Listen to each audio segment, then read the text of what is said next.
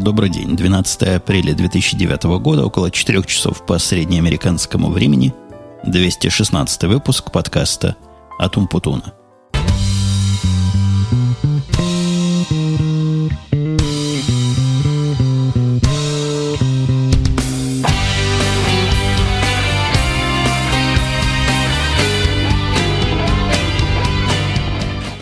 Я совершенно точно знаю, или во всяком случае с очень большой степенью вероятности предполагаю, что сегодня праздник День космонавтики. Видимо, какой-то и другой праздник имеет место быть более религиозный, но я не уверен, что этот праздник распространяется на ту часть территории, где мои слушатели в основном обитают. Да и религиозные вопросы в этом подкасте мы оставляем за бортом. А вот праздник космонавтики, конечно, интересное дело – и не знаю, как мои слушатели могут быть с ним связаны, но все равно с самого детства помню, что праздник был радостный, приятный. Э, короче говоря, поздравляю вас и начинаю с оптимистической ноты. Сегодняшний рассказик свой, сегодняшние наши с вами разговоры. Отвез я семью в гости к нашей агентше. А агентша по недвижимости, вы помните, я рассказывал, она по совместительству подружка моей жены, и вот сейчас жена с дочкой там празднуют какие-то какие вещи, по-моему, Пасха или что-то возле этой Пасхи. Короче говоря, что-то такое сильно религиозное, но, видимо, для нашей агентши радостное. И я их туда отвез, не пошел, не люблю я таких мероприятий, где мало знакомые люди собираются, и вот решил выкроить эти часы, ну, даже не выкроить, часов тут более чем достаточно для того, чтобы поговорить и после того, как я смонтирую, видимо, подкаст, успеть рассчитать все налоги, потому что 15 число подходит непоколебимо и неостановимо, и необходимо налогов сдать. Сдать их обязан я до 15 числа, то есть это означает, что штамп почтовый там должен оказаться до 15. По моим планам сегодня я все заполню, все рассчитаю. Вроде бы все документы у меня нужные есть, не вроде бы, а совершенно точно все есть, так что загнать данные в программу, там пооптимизировать немножко, попытаться эти налоги уменьшить. Часа два, наверное, весь процесс займет, распечатать и послать туда. Главное, чтобы марки дома оказались, а обычно за марками приходится куда-то ехать и, и где-то их искать. Кстати говоря, это наша агентша, который, у которой сейчас моя семья, она рассказывала о своей жизни прошлой. Она из не Латвии, а Литвы. Точно из Литвы рассказала совершенно странные вещи. Она тетка нашего возраста, ну, нашего поколения. Хотя в нашем возрасте уже поколение это плюс-минус 10 лет. Вот она скорее плюс 10, чем минус 10. И рассказала абсолютно, повторюсь, поразительную историю о том, что в пионерках она не была. Единственная организация околосоветская, в которую она вступила, это были октябрята, а в пионер она не вступала, ну и, соответственно, в комсомол тоже не попала – я думаю, люди поколения, которые помнят, что такое были пионеры, сильно этому удивятся. У нас, по-моему, такого не было позора, чтобы кого-то не взять в пионеры. Хотя была пара-тройка э, двоечников и алкоголиков, которых не взяли в комсомол. Но комсомол это была более элитная организация для более взрослых, чем пионеры. А тут у них в Прибалтике, оказывается, можно было не идти в пионеры. На наш вопрос, а чего, собственно, как же так? Она сказала, мама не хотела, вот я и не вступила. Так что должен не зря во времена моей молодости ходили слухи, что там не совсем правильный социализм и не совсем советская власть процветает. Видно или дело. Дитё и не быть в пионерах. По ассоциации агентши нас опять переключает на домашние покупабельные темы. Сегодня я не буду особо злоупотреблять вашим временем в эту сторону. Да и вообще есть у меня намерение сегодня временем особо не злоупотреблять, а коротенько так записать подкастик, такой маленький микроподкаст, это к минут на 30 всего, а, а может даже и меньше. Так вот, возвращаясь к процессу дома овладевания, идет он всеми темпами, по-моему, самыми максимально возможными. Намечается завершение очередного этапа к концу этого месяца, пока, пока жду. Но до того, как ждать, до того, как процесс запустить к получению денег, к получению суды и выплачиванию этой суды – тем, кто продает. Вы, наверное, помните, мы приглашали специалистов, которые проверяли э, дом на всякие недостатки и пытались эти недостатки вычесть из общей суммы дома. С самого начала я почитал этот отчет, и я не помню, рассказывал я подробно про этот отчет. Он немножко удивительный, и я бы на месте продавца, и если бы мне такой отчет показали, рассмеялся бы три раза в лицо и сказал бы, вы что, издеваетесь над нами? Э, это что такое? Что за пункты у вас такие? в этом месте пятно размером 3 сантиметра почистить ковер. Ну, вы что, совсем с цепи сорвались? Или там дятлы укусили дом со стороны двора. Вот необходимо это зашпаклевать, а, а заодно эти дырки закрыть алюминием, чтобы дальше дятлы в дом не проникали. Я понимаю, что, возможно, это серьезные факторы такие, но выглядят они каждый по отдельности очень несерьезно, хотя за все вместе мы прикинули, решили запросить тысяч пять долларов компенсации. Ну, я уже китайцев этих знаю и понимаю, что если хочешь получить пять тысяч, надо просить десять. Так и получилось. Адвокат запросил у них необходимую сумму и спрашивал меня в процессе, как я хочу сформулировать свои требования. Он мне объяснил, что у них у адвоката в этой ситуации есть два специальных языка. Один язык ультиматума, в котором будет совершенно ясно, что если они не платят эту сумму, то мы расторгаем договор. По закону, а законы тут сильно повернуты в сторону тех, кто покупает, мы в этот момент можем безболезненно разорвать договор, забрать залог – которые мы им заплатили, и все, и разойтись, как в море корабли. И я ему сказал, нет, мы не хотим эту сделку терять, а хотим начать переговоры. Вот с целью, чтобы эти самые пять тысяч получить. Начали мы эти переговоры и очень успешно их завершили за две итерации. То есть я предложил, они предложили, я предложил, они согласились. Вот такие были процессы, даже получили немножко больше, чем ожидали. То есть тут китайцы уже дали слабину, видимо, чувствуя запах приближающихся денег. Последний этап, который, в котором я хоть какое-то участие принимал, это мужик от компании, дающей суды, от этого банка, который дает суды, специально обученный, специально заточенный, ходил оценивать дом, чтобы проверить, соответствует ли его цена тем деньгам, которые мы просим. Ну, другими словами, не просим ли мы 100 миллионов долларов за какую-то халабуду, которая стоит 5 долларов в базарный день. я не знаю, какие там у него были результаты. Я уверен, что никаких таких проблем он не найдет. Но и судя по тому, что агент по судам мне не звонил с грустными новостями, значит, этот этап мы успешно прошли, ну или в процессе его успешного прохождения.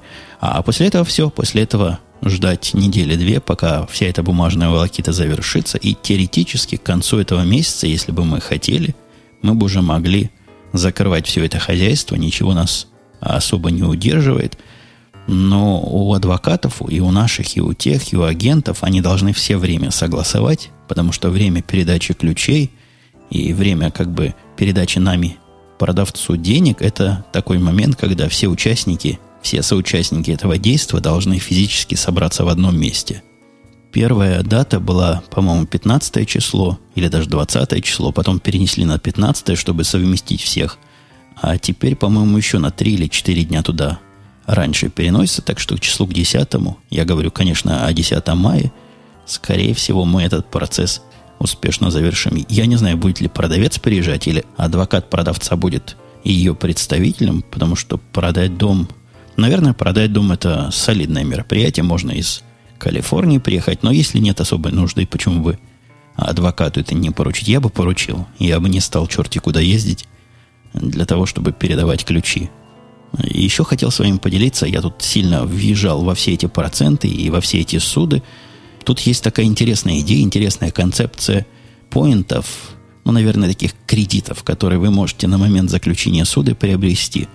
Идея вполне математически красивая и легко объяснимая, но не так легко понимаемая. Суть же всего этого развлечения в том, что вы можете снизить свой судный процент, который, прямо скажем и так, сегодня смехотворен. Но вот отсюда, которая у меня будет, скорее всего, будет под 4,7% годовых уже.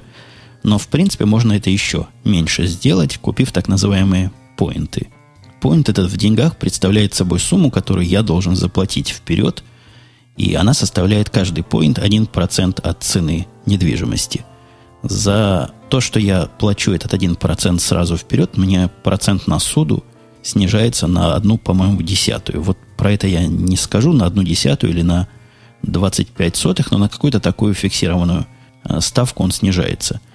Какое-то количество поинтов, конечно, максимально не очень большое можно купить, и можно таким образом оптимизировать свою суду. Процесс не особо в математическом смысле сложный, то есть берешь простенькую программку, пишешь или калькулятор даже хитрый какой-то, и, и смотришь, что тебе выгоднее. Потратить деньги сейчас в каком-то небольшом количестве или потратить деньги за следующие 10, 20, 30 лет в гораздо, не в гораздо, но в несколько большем количестве.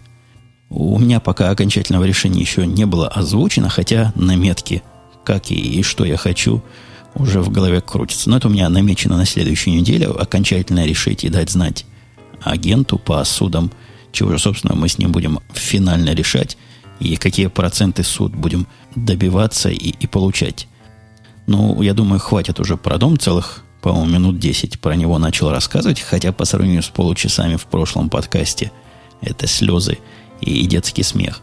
Приходила к нам совершенно секретная посылка с новым пин-кодом. Я рассказывал в прошлых подкастах, где-то, наверное, подкаста 2-3 назад, а, о том, что Ситибанк хакнули и крякнули, и написали мне письмо о том, что, возможно, пин-коды наши скомпрометированы, то есть украдены, и номера карточек тоже, поэтому они присылают новую карточку и очень настоятельно рекомендуют мне поменять пин-код. Я не думаю, что есть смысл объяснять, что такое пин-код, то есть то самое, что набираешь в банкомате или как называется на тех, в тех местах, где вы пользуетесь этими замечательными устройствами выдавания денег – ну так вот, пин-код я этот совершенно секретно и электронно себе поменял. У банка у нашего есть сайт, в котором все это делается удобно. На мой взгляд, относительно, ну, достаточно безопасно. Настолько, насколько это может быть безопасно. Ну и все. Поменял и поменял. Сразу оно активировалось. Я даже пробовал. Работает новый пин-код. Мое удивление было, мягко говоря, велико, а чуть пожестче говоря, я был поражен и оскорблен в лучших чувствах, когда через неделю по почте мне пришел обычный конверт, и там лежало обычное письмо. И в этом обычном письме черным по белому, арабскими цифрами по белой бумаге был напечатан мой новый пин-код, и было сказано, вот теперь, сударь, это ваш новый пин-код. Я когда-то раньше получал пин-коды в специальных конвертах.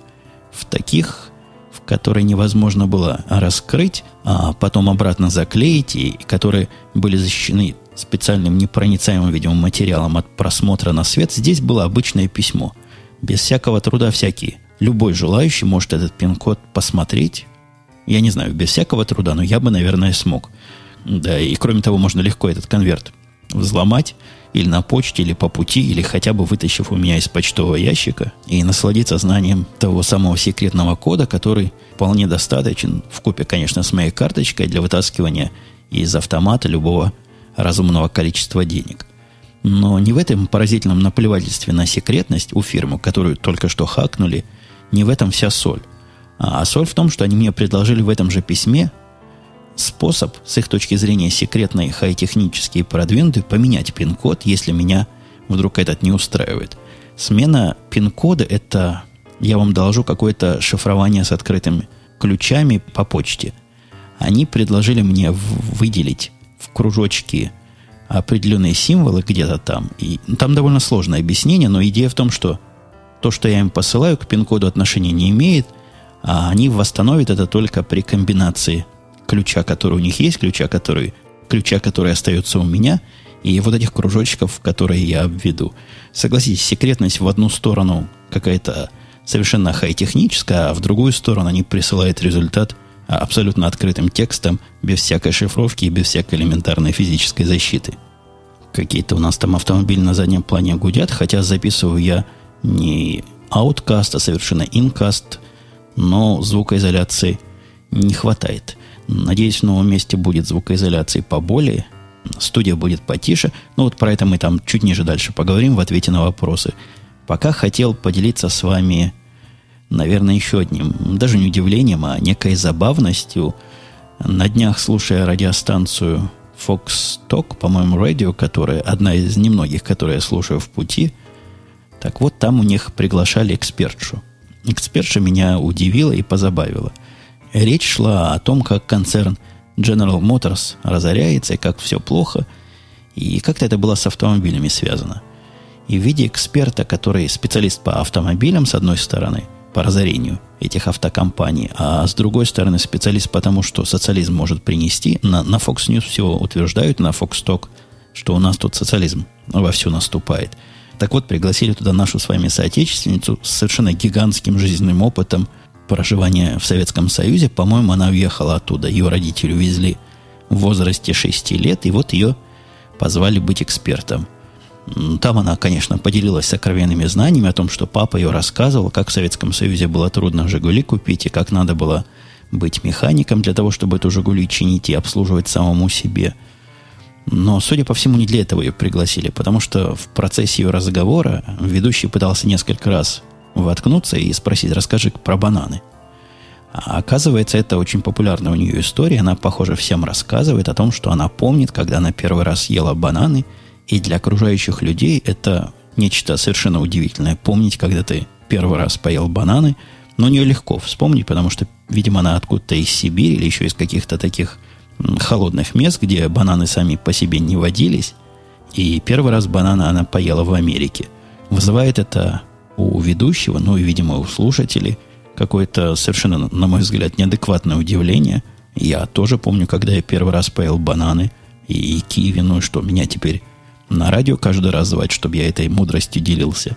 Ничего интересного не рассказал, но факт привлечения такого семилетнего эксперта, семилетним детским опытом по Советскому Союзу, конечно, говорит несколько комично сам за себя. И если в том случае, то есть в этом случае, была некая комичная ситуация, то вчера, открыв счет, пришедший мне от Comcast, моего провайдера телефона и интернета, как мне казалось, я почему-то решил почитать, чего же там пишут. То есть сумму, которую я плачу за все это хозяйство вместе, я знал всегда. А тут что-то меня под руку дергнуло посмотреть, а чего в счету написано. Открыл счет и удивился. А оказывается, я смотрю их телевидение. В этой распечатке, вот я ее взял в руки, сказано, что снимают они с меня 20 долларов денег, а плюс к этим 20 долларам еще целый ряд каких-то телевизионных налогов есть. Ну, в общей сумме примерно долларов на 5 – за то, что обеспечивает мне базовый пакет телевидения. Я напрягся, то есть найти счета старые я уже не могу, а вот напрягся и вспомнил, что сумму эту плачу я им уже давно, уже где-то полгода.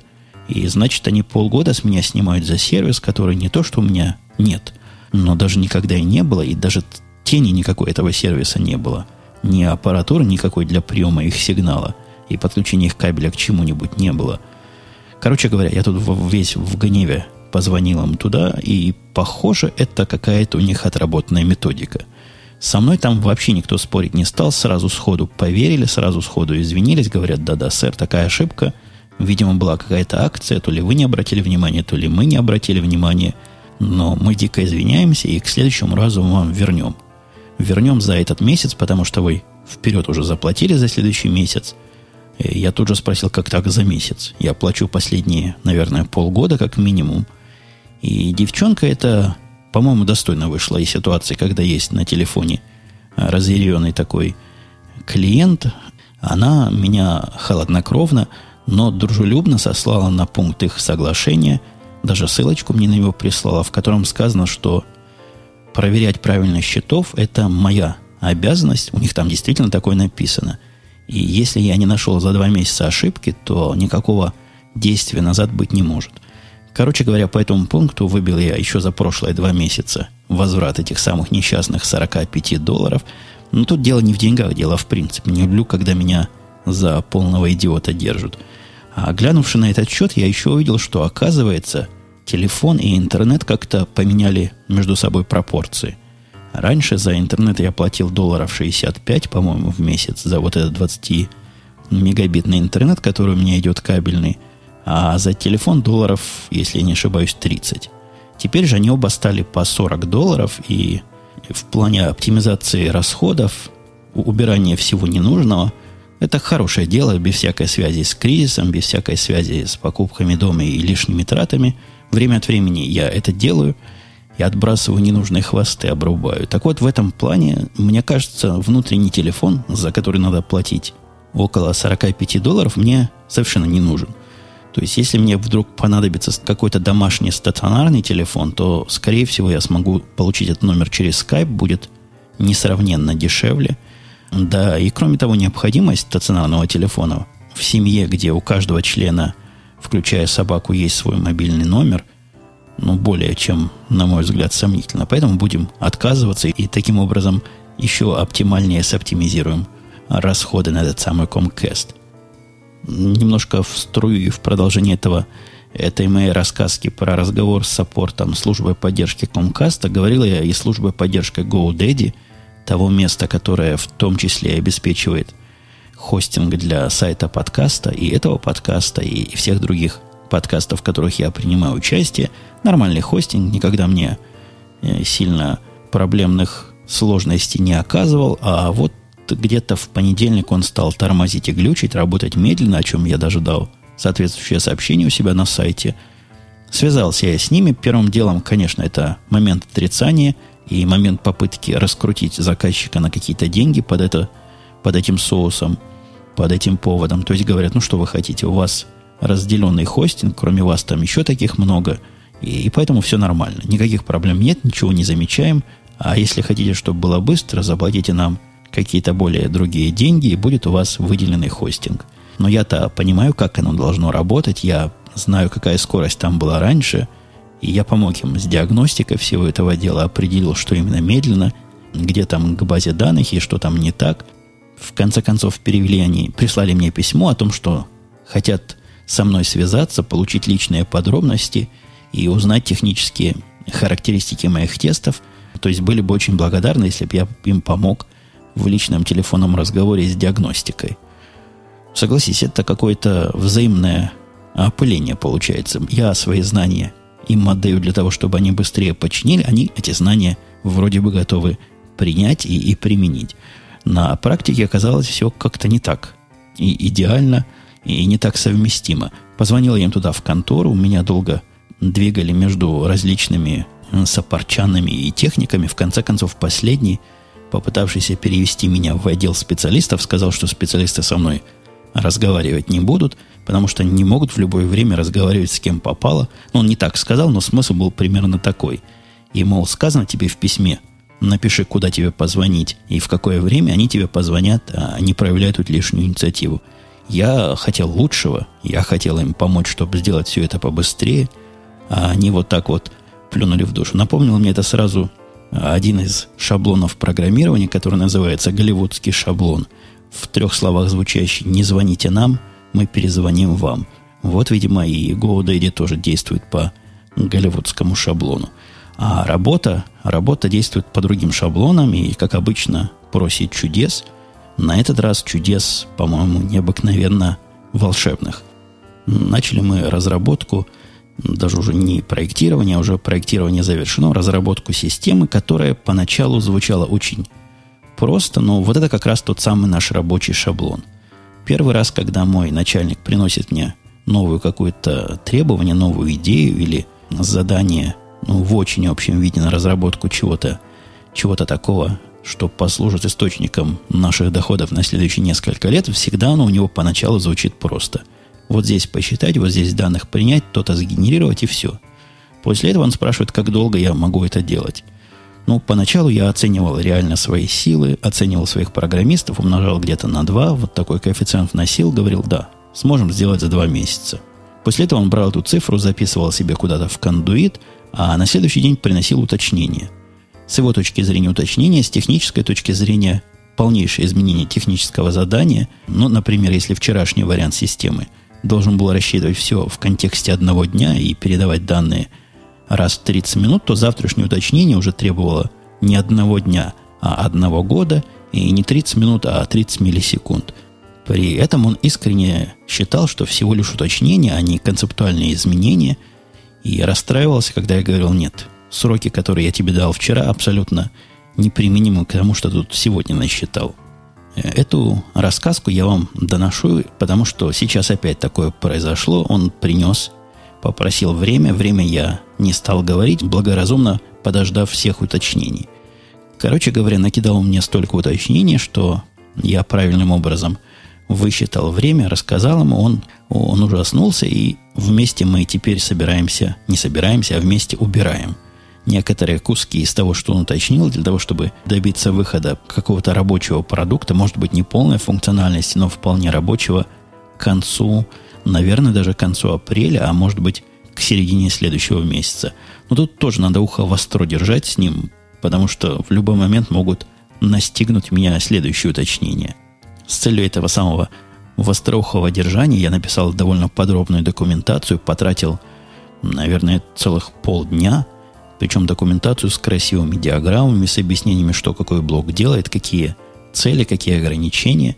И вот теперь вокруг этого документа и, и буду все свои торги устраивать. И если ему придет в голову чего-то добавить, буду требовать идти в документ, смотреть на, на наше с ним соглашение по заданию. И если чего добавляет, буду требовать чего-то другого убрать. Хотя процесс сложный, и наверняка он растянется и не то что до середины следующего месяца, а, наверное, гораздо и гораздо дольше, зная наших постановщиков задач, я себе могу представить ту невероятную гибкость, которую они почему-то от программистов ожидают. Я думаю, пришло время потихонечку переходить а до того, как переходить, я еще в прошлый раз хотел ответить на... По-моему, в Твиттере мне это писали. Вопрос неоднократно задавали. И точно задавали несколько раз в Gmail. Опять же, это немножко устаревшие новости и немножко устаревшие вопросы. Но мы не пытаемся быть на острие прогресса. Не новостное, в конце концов, у меня агентство. Так вот, в Твиттере, который twitter.com slash спросили меня, а, что я думаю о Дне Земли. Вы помните, где-то с месяц назад он был – и присоединился ли я к этому процессу, и, и если да, то почему, если нет, то почему. И я где-то уже рассказывал, что нет, не присоединился, но вовсе не из-за того, что считаю борьбу с потеплением или с похолоданием, или за больше или за меньше электричества. Я не помню, за что они там борются. Я не считаю борьбу саму по себе бессмысленной. Если людям доставляет удовольствие, пускай выключают свет, ради бога. И я понимаю, что не в свете там дело. У меня другое – у меня другое, у меня не любовь к коллективным акциям, в которых я очень редко участвую, и только в том случае, когда точно понимаю, что за этой акцией стоит, и акция это, скорее всего, в сторону милосердия направлена, а не в сторону каких-то около научных или около социальных демонстраций. Нет, не люблю я коллективных писем, коллективных отключений света и прочего всего такого коллективного. Наверное, это наша подкастерская или моя подкастерская интровертность дает о себе знать, не люблю присоединяться к большому количеству протестующих или голосующих. Ну, вот теперь, пожалуй, я ответил, хотя это уже была секция общения с вами посредством Твиттера и вопросов. По поводу вопросов, пока не начал конкретные вопросы трогать, я не знаю, как вас, а меня в последнее время стали пугать люди, которые пишут с большим количеством грамматических ошибок – я не говорю об описках, и я вовсе не пытаюсь вас или тех, кто пишет с ошибками, научить писать правильно, я просто жалуюсь на какой-то свой баг. У меня их письма начинают вызывать некое опасение, и коммуникация с людьми, которые делают в предложении 50 слов примерно соразмерное к этим словам количество ошибок, ну, то бишь 5-10 ошибок на эти самые 5-10 слов. Причем ошибки явно не описки. Настоящие ошибки люди, видимо, не читают книг или не учились писать, может быть, в школу не ходили.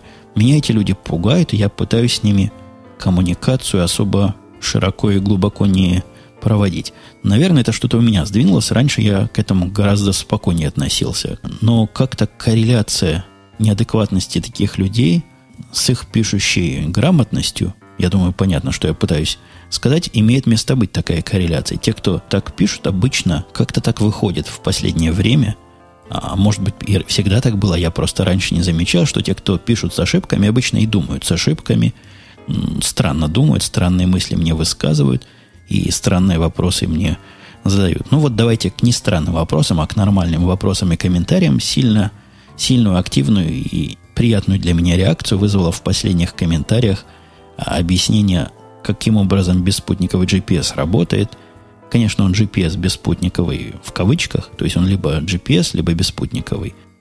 Там разыгралась дискуссия определенная, каким же образом в этих подмостьях и в этих туннелях машины знают, как ехать. Была идея о том, что получает он с каких-то других источников сигналы. Эту идею я позволю себе отклонить, потому что там никаких сигналов нет.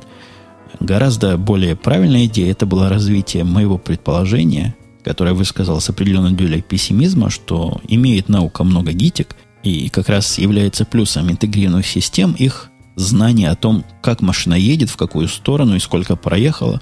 Ну, действительно, если подумать, компас в машине есть независимый от GPS, я об этом тоже рассказывал.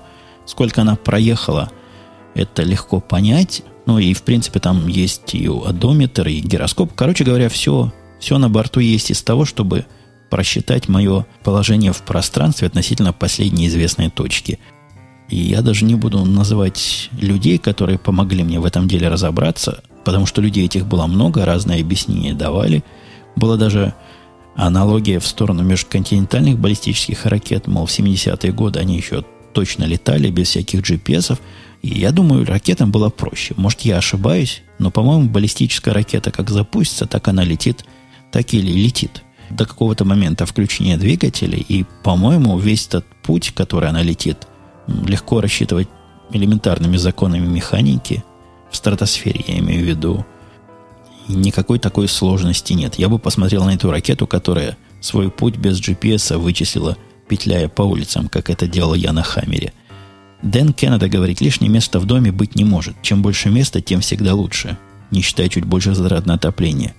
Когда я купил дом 7 лет назад, половина комнат пустовала и не было никаких идей, что там будет. Теперь места не хватает и пора делать апгрейд. Пишет Дэн Кеннеда. Вспомни, ты сам удивлялся с месяц назад, что уже привык к большому дому и не хочется уменьшать жилплощадь. К еще большему дому привыкнешь точно так же. Не-не-не, и тут имеет место недопонимание быть, я не на размеры жаловался. Новый дом по суммарному размеру не меньше, чем все остальные, которые мы смотрели. Я жаловался на бестолковость. Я жаловался на коморки, которые мне непонятно зачем нужны. А если их всех объединить в одну площадь, я вполне понимаю, зачем эта вся площадь нужна. Ну вот зачем мне покупать дом, который потом разрушать и перестраивать? Да и в этих домах, других домах, которые я смотрел, такого сделать ну, просто конструктивно невозможно. Не так они задуманы, не так они были с самого начала спроектированы. Э, площади я получил столько, сколько и в другом любом случае за эти же деньги. А комнаток, ну да, комнаток меньше, коморочек меньше, закутков меньше. Но пока я не вижу, зачем они мне нужны. А если понадобится, и вот в эту сторону был вопрос, вопрос, вопрос от пихты. Говорит, непонятно насчет второго этажа, слушатель пихта. Если со второго видно телевизор в первом, то это называется у русских, в русских архитектурных терминах второй свет. Звучит, по-моему, как тот свет. То есть, когда есть одно общее вертикальное пространство, пишет пихта, у нескольких этажей, на которые выходит как некий балкон. Ну да, это есть то, что я говорил, это такой лофт на втором этаже. Вопрос в другом. Общее пространство предполагает и вообще звуки. Не будут ли вам домочадцы мешать своим гаммам работать, тем более подкасты записывать? Вот это как раз в сторону неких изменений, неких улучшений, которые мы собираемся сделать. Конструктивно весь этот лофт, весь этот второй этаж можно звукоизолировать без особых проблем и без особых, ну, без чудовищных, скажем так, затрат. И если продолжать аналогию балкона, то просто этот балкон можно застеклить. Вот этим застеклением я и займусь в первые же дни переезда. Причем попытаюсь найти уж таких специалистов, которые смогут мне устроить звукоизолированное остекление, чтобы сидел я в относительной тишине. Ну, конечно, в идеале в полной тишине, но в то же время, как я и в прошлые разы рассказывал, быть как-то в центре событий и, и нависать над всеми со своего рабочего кабинета. По какой причине продают дом китайцы? Спрашивает недоверчивый Александр. Их версия – требует назвать он. Народ они очень ушло обычно. Мне даже такая мысль в голову не приходила узнавать, почему люди продают дом, а какое, собственно, мое собачье дело, почему они продают.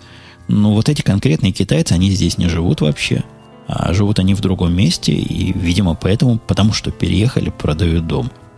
Собственно, с какой целью мне узнавать, зачем бы они продавали дом или нет?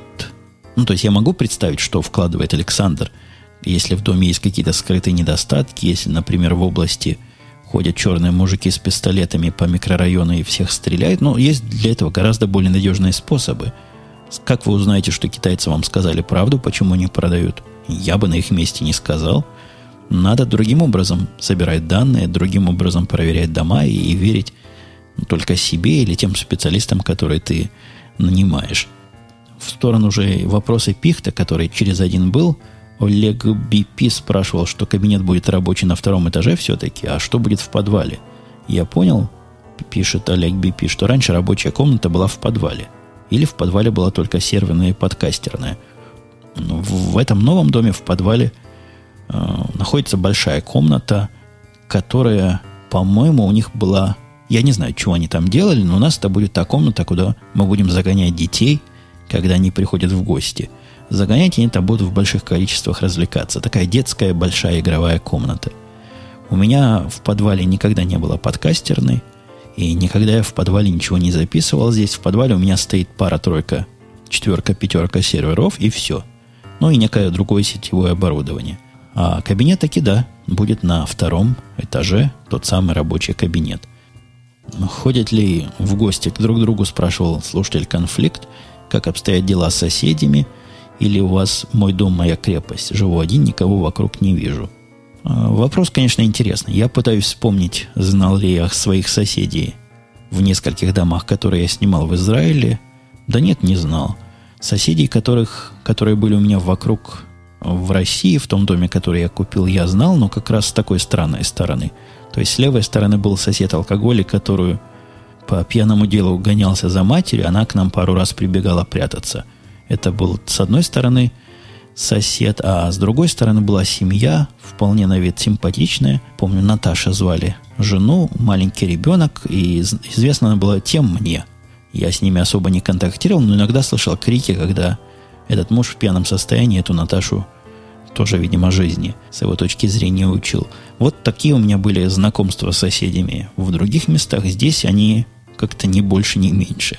То есть вокруг меня никто никого не избивает, хотя к местным соседям слева как-то полиция приезжала из-за того, что муж в пьяном виде чего-то там буянил. Ну, в общем, есть какое-то сходство, согласитесь. Но моя жена к соседям в гости ходит, она и там ходила. Мне, я не знаю, о чем мне с ними по соседству говорить. Могу с мужиком по соседству выпить. Жена как-то ходила, собачек у них прогуливала, они вместе чай пили. Но никаких особых дружественных отношений нет. За солью к нам никто ни разу из соседей не приходил, или денег одолжить тоже никто к нам не ходил. Да, и ни здесь не ходил, ни в Израиле. В России бывало, а здесь нет. Здесь такой фамильярности я нигде не наблюдал. Гляжу я теперь на время своих приборов. Похоже, обнадежил я вас зря, что будет коротенький подкаст. Хотя есть шанс, что что-нибудь еще вырежу. Потому что в этом подкасте я позволяю себе некий небольшой постмонтаж, не очень активно, но время от времени какой-нибудь затянувшийся кусок или потерянную мысль вырезаю. Ну, не прямой право же эфир, а в прямом эфире у нас недавно, буквально вчера, если вы слушаете этот подкаст в воскресенье, был, на мой взгляд, очень удачный подкаст «Радио IT». Один из тех, где мне казалось и в процессе, и после завершения вот получилось. Оно, то, что надо, гость был интересный, темп был правильный, глупостей никаких не прозвучало, ну, в особо уж поражающих воображение количествах. И все ведущие себя достойно показывали. Повторюсь про гостя, вообще разговора нет. Так что, если вы его упустили или как-то не обратили внимания, очень рекомендую radio-t.com, сайт нашего проекта – ну и, конечно, было и после шоу, в котором, прямо скажем, ничего уж такого интересного не было. Мне кажется, это было связано с тем, что я несколько выложился за эту неделю в виде подкастов. И в пятницу приходил Дима, мы вместе записывали Янки после пьянки. Знаете, где найти, если вдруг захотите. В субботу было радио Ти, практически два подкаста. И вот сегодня воскресенье, четвертый подкаст за последние три дня – я думаю, хватит нам на эту неделю, и, конечно, хватит нам разговорчиков на сегодня. Будем, буду я прощаться с вами до следующей недели, когда, я надеюсь, услышимся, как это обычно и бывает. На этом все. Пока.